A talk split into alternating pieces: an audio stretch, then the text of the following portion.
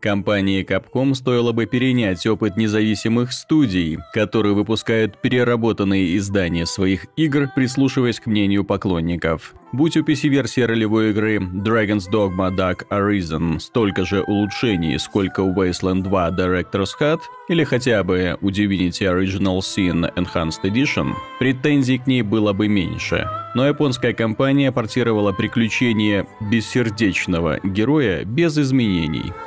Игра не очаровывала графикой даже на момент выхода в мае 2012 года. Тогда мутные текстуры и невыразительные декорации можно было оправдать относительно масштабным миром с просторными лугами, замками и мрачными подземельями. Но технологии не стоят на месте. Сейчас голые локации, размазня на заднем фоне и аляповатые модели героев смотрятся убого в сравнении с аналогами.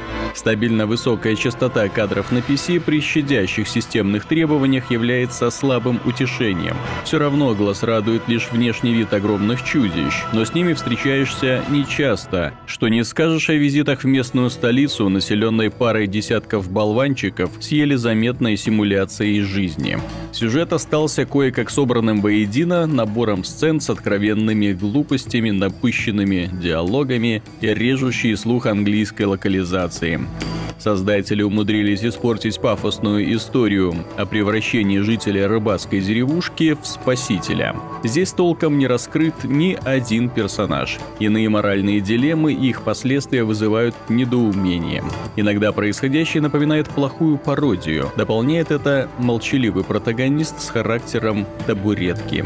Тем не менее, посредственное повествование, непрезентабельная картинка и однообразные задания не мешают игре быть увлекательной guys me. Герой или героиня, созданный в простецком редакторе, так бы и прожил всю жизнь в рыбацкой деревне. Но однажды на поселение напал красный дракон. Протагонист дал бой монстру, но исход противостояния был предрешен. Ящер вырвал сердце храбреца и оставил гнить труп на пляже. Но тот воскрес и получил прозвище «Восставшие». Теперь ему подчиняются так называемые пешки, бессмертные воины без эмоций.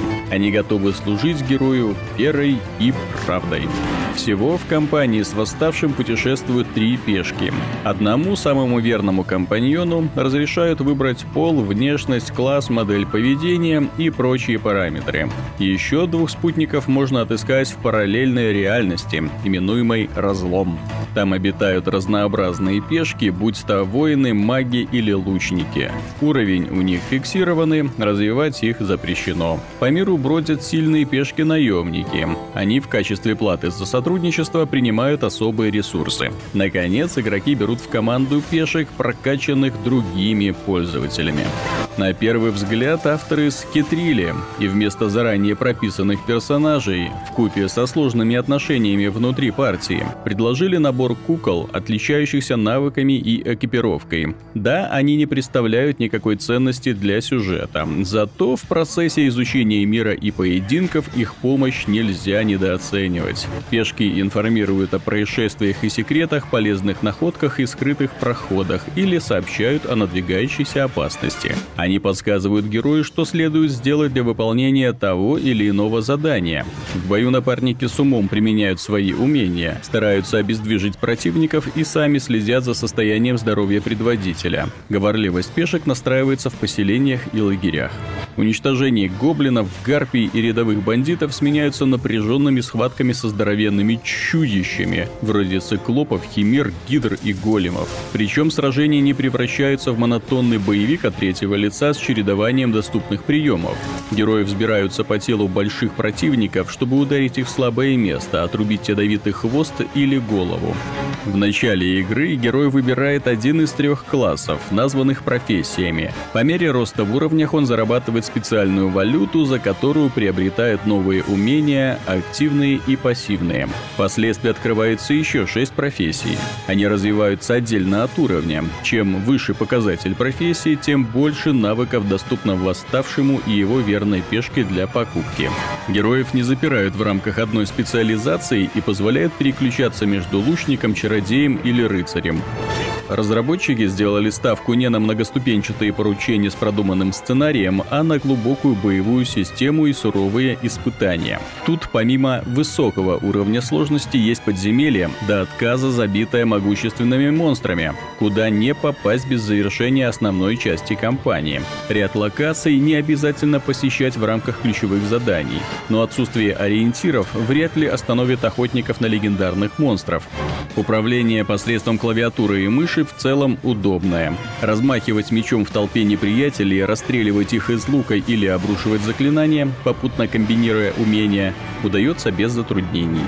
Интерфейс, сделанный для геймпада, не подгоняли под специфику PC, поэтому приходится пробираться через многоступенчатое меню с большими иконками.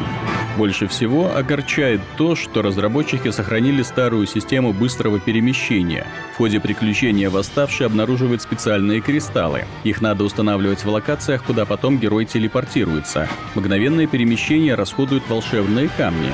Эти ресурсы конечны, правда стоят они в Dragon's Dogma недорого, но лошадей отряду не выдают.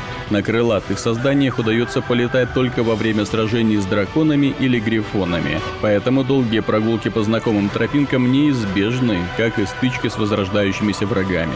Наличие традиционных порталов не сделало бы игру хуже или проще. Напротив, это избавило бы от нудной беготни и уменьшило бы количество однообразных поединков.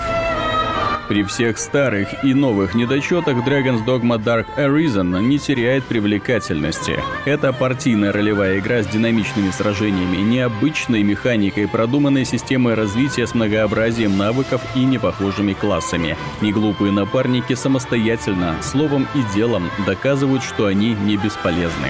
Dragon's Dogma похожа на крепкую первую часть перспективного сериала. Боевая составляющая, замечательные сопартийцы, прокачка и дополнительные Серьезные испытания у игры есть. За три десятка часов приключения не успевает утомить. Не хватает только внятного сюжета, современной графики и удобной системы быстрого перемещения. Хочется верить, что Capcom одумается и выпустит полноценный сиквел, где будут исправлены недостатки.